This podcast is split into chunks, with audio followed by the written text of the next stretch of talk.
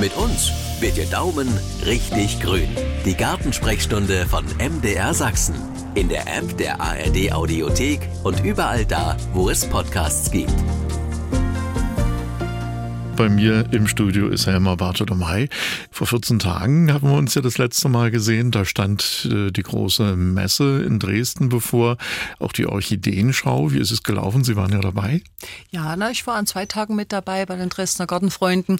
Und das war eine ganz tolle Ausstellung, wieder eine ganz tolle Messe, ganz viele schöne Gespräche geführt, Kontakte geknüpft. Also uns hat es wieder wie immer gut gefallen. Viele waren zu Ostern auch draußen im Garten.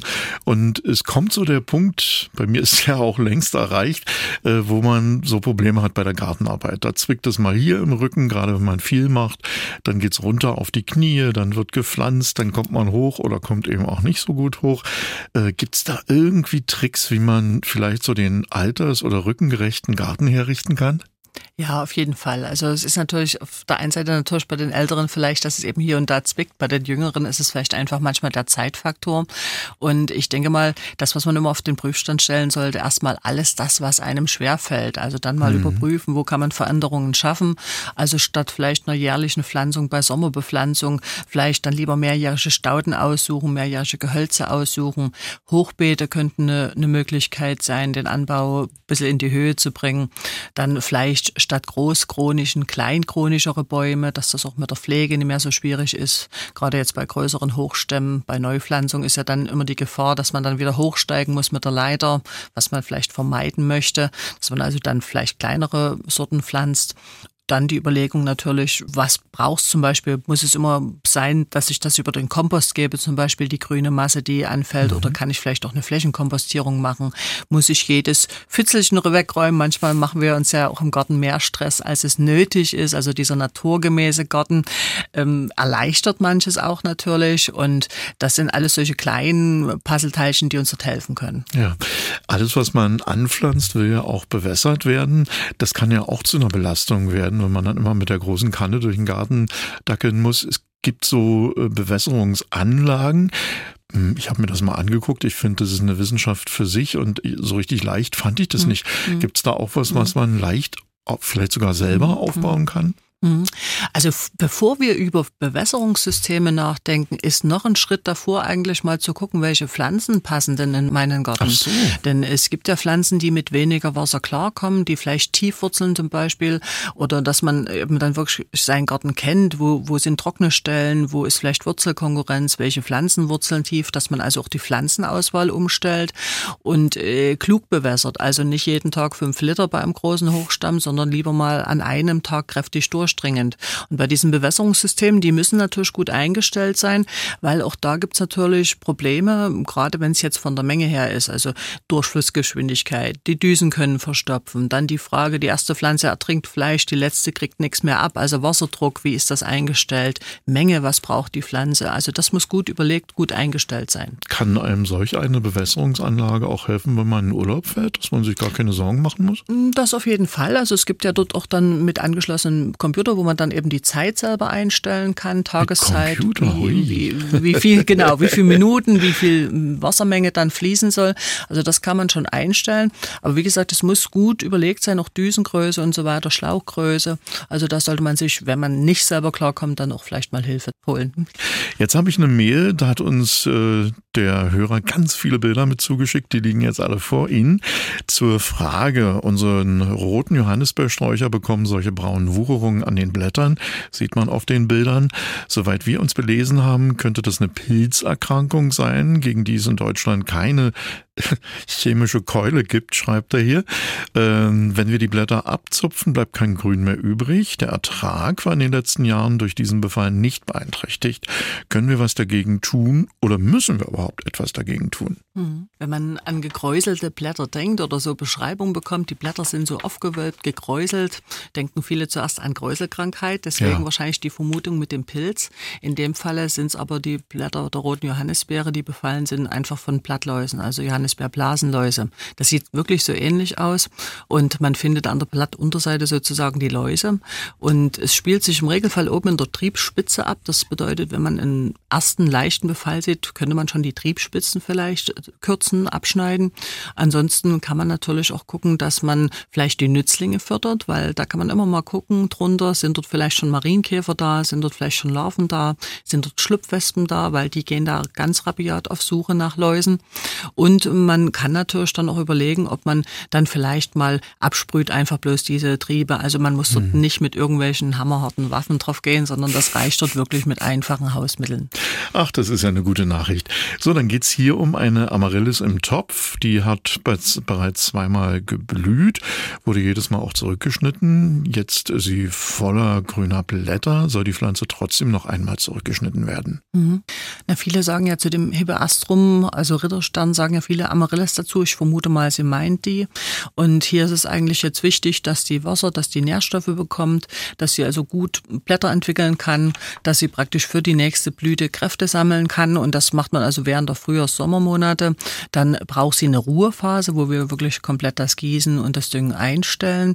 Dort reifen die Zwiebeln aus, dann für die nächste Blüte praktisch zum Winter zu. Also viele treiben die ja dann an, so dass sie um die Weihnachtszeit blüht. Manchmal ist das aber auch zeitversetzt. Ich hatte gerade jemanden am Telefon, die haben die jetzt erst um die Jahreszeit geschenkt bekommen, noch völlig ruhend.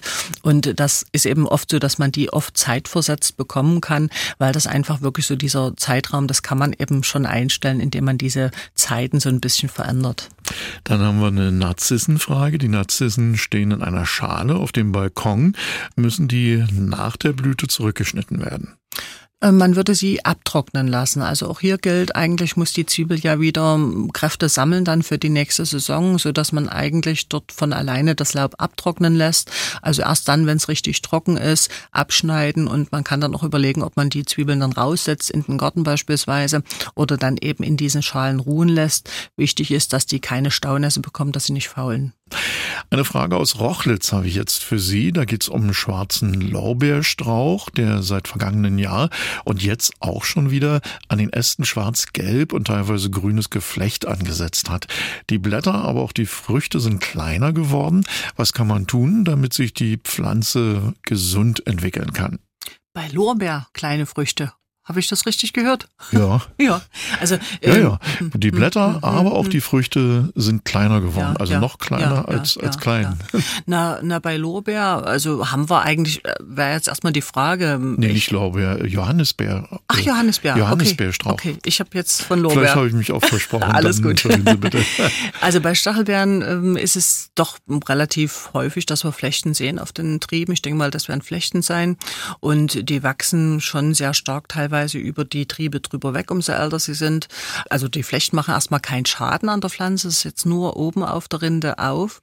Und man merkt aber manchmal, wenn ein sehr starker Bewuchs ist, wenn die Stachelbeeren sehr schwach wachsen, wenn überaltertes Holz ist, dass das schon manchmal der Eindruck entsteht, als wenn die hängen bleiben oder stecken bleiben, die Knospen, und dass dort keine richtige Entwicklung da ist.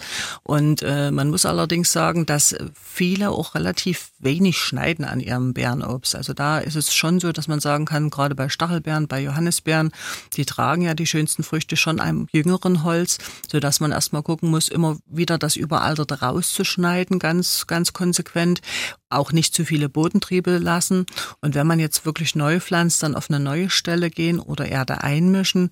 Ähm, bei größeren Gehölzen könnte man ja sagen, ich bürste das runter vielleicht, diese Flechten, aber bei kleineren Sträuchern wie Stachelbeeren macht sich das eher schwerer.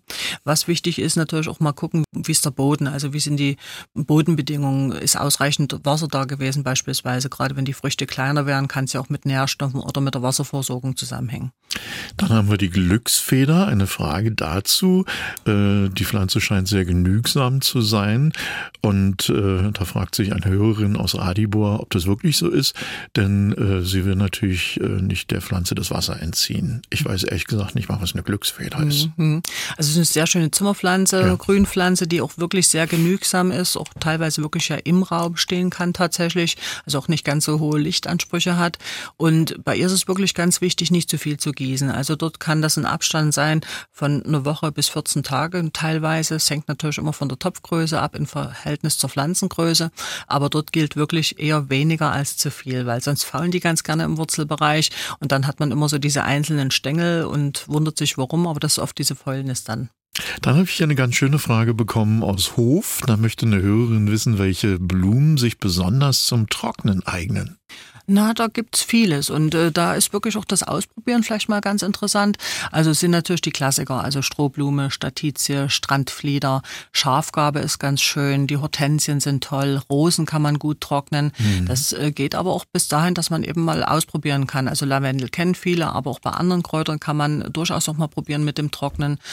Salbei ganz klassisch, durchaus auch solche Sachen, die, die man dann vielleicht als grünes Laub mit unterbringen kann oder wo man vielleicht auch gucken kann, was man jetzt nie so typischerweise im Hinterkopf hat, wie, eine, wie zum Beispiel ein Schleierkraut, kann man auch ganz gut trocknen.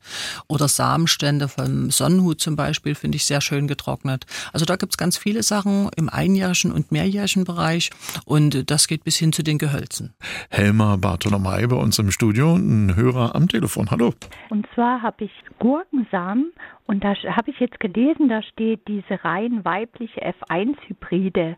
Das steht auf der Tüte. Und ich frage mich jetzt, ob das ausreicht, wenn ich eine so eine Pflanze habe oder ob ich auch eine männliche brauche. Oh, spannende Frage. Vielen Dank an die Hörerin. Ja, jetzt haben wir leider den Sortennamen nicht. Aber es gibt äh, so tatsächlich jüngere Züchtungen, die eben wirklich rein weibliche Blüten haben und jungfernfrüchtig sind und wo aus jeder Blüte praktisch eine Frucht entsteht, die also weitgehend kernlos sind und damit auch bitterfrei sind. Und das steht aber was das ist denn das? steht dann, dann also man hat eben diese rein weiblichen ja. Blüten, wo dann praktisch aus jeder Blüte eine Frucht wird. Sonst ah. hätte man ja männliche, weibliche Blüte im Endeffekt. Und hier ist es einfach so, dass man äh, dann wirklich eben aus jeder Blüte eine Frucht gewinnt. Und das steht aber dort im Regelfall auf dieser Tüte mit drauf. Und das wird man auch bei Pflanzen, wenn man die kauft, das steht dann eigentlich auf dem Schildchen mit drauf. Man kann es natürlich über den Sortennamen auch rausfinden dann im Endeffekt, aber es ist natürlich eine schöne Möglichkeit, ähm, dort viel zu ernten, reichlich zu ernten. Aus Boxberg habe ich jetzt eine Frage für Sie. Da geht es um eine kleine Hängekätzchenweide. Äh, schöne Fixierungen sind dort gemacht worden. Auch Pflanzstabstruktur ist vorhanden. Trotzdem, die Pflanze wächst trotz allen Maßnahmen Richtung Garagenwand mhm. und da soll sie nicht hin. Gibt es eine Chance, die Richtung zu korrigieren oder muss man sich jetzt damit abfinden? fragt die Hörerin. Na, bei der Hängekätzchenweide habe ich ja den Stamm, da habe ich eine Veredelung und aus dieser Veredelung entspringen praktisch diese ähm, ja, edlen Triebe praktisch äh, der Weide. Und ich würde natürlich als allererstes mal den Stamm befestigen und da brauchst du eben einen ordentlichen Pfahl, damit das auch praktisch der Pfahl oder dieses Anbindestäbchen nicht praktisch dem Stamm hinterher wächst, sondern das muss schon dann was sein, was ordentlich angebunden sein kann. Und ähm, dann kann ich die auch gut zurückschneiden. Also ich würde die ja praktisch nach der Blüte kräftig zurückschneiden und aus diesen Trieben, die verblieben sind, kommen ja wieder neue Triebe praktisch, wo im nächsten Jahr die Blüte dran ist. Und damit habe ich ja immer wieder einen relativ guten Aufbau. Aber das Grundsystem wäre jetzt wirklich erstmal den Stamm zu befestigen. Aber es ist natürlich schon so, dass die Pflanzen versuchen, eigentlich nach dem Licht zu wachsen. Das kann man manchmal sehen, wenn Pflanzen versuchen, aus im dunklen Bereich rauszuwachsen in Richtung Licht. Dann habe ich hier eine Frage aus Limbach-Oberfrohna von einer Hörerin hereinbekommen. Mein Neujahrsglücksklee lässt seit einiger Zeit traurig die Blätter hängen. Wie kann ich ihm helfen? Mhm. Das hängt natürlich davon ab. Also bei den Glückskleearten gibt es ja ganz viele. Und wir haben zum Beispiel eine Sorte, die jetzt im Winterquartier steht, noch in Ruhe und dann ab Mitte Mai kommt die raus und dann steht die den ganzen Sommer wunderbar schön mit rotem Laub. Und hier gibt es, wie gesagt, unterschiedliche Sorten und der Gärtner tut natürlich künstlich vorziehen in dem Moment, äh, wenn das praktisch zu Silvester angeboten wird. Und äh, hier würde man einfach schauen, dass man, um die Zwiebeln zu erhalten, keine Staunässe verursacht und Fleisch dann auch umtopft aus diesen kleinen Töpfchen, die ja doch sehr eng sind, dann vielleicht in etwas größere Töpfe. Und dann kann man die wirklich über mehrere Jahre haben. Sie sind aber nicht frosthart. So, letzte Frage für heute. Zum Geburtstag hat hier ein Hörer ein paar blühende Tulpen mit Zwiebeln im Topf bekommen, hat die nun draußen ins Beet eingepflanzt und er fragt, kommen die nächstes Jahr wieder oder hätte er da was anders machen müssen? Mhm. Ja, also das Rauspflanzen ist schon in Ordnung. Das kann man ja über mehrere Jahre machen. Jetzt wissen wir nicht, was es für Tulpen sind, ob es diese Gartenhybridsorten sind oder ob es Sorten sind, die verwildern vielleicht vielleicht sogar. Und äh, hier ist es eben wichtig, dass man die gut, die Fläche gut mit Humus versorgt und äh, dann wirklich auch das Laub gut eintrocknen lässt, dass es also auch wieder davon selber abtrocknet, dass die Zwiebel dann wirklich auch Reservestoffe bilden kann dann fürs nächste Jahr. Die Gartenhybridsorten werden dann schon auch alle paar Jahre mal wieder rausgenommen und dann wieder neu eingesetzt, dass sie auch wieder Kräfte sammeln können. Ja, die Fragen, die gehen uns ja ohnehin nicht aus, deswegen verabreden wir uns einfach in 14 Tagen wieder, ja? So machen wir das. Vielen Dank für heute, Helma Bartolomei. Das war die Gartensprechstunde von MDR Sachsen. Und wenn es nach der Gartenarbeit irgendwo zwickt, hören Sie doch auch mal in unsere Hausarzt-Sprechstunde rein. In der App der ARD Audiothek.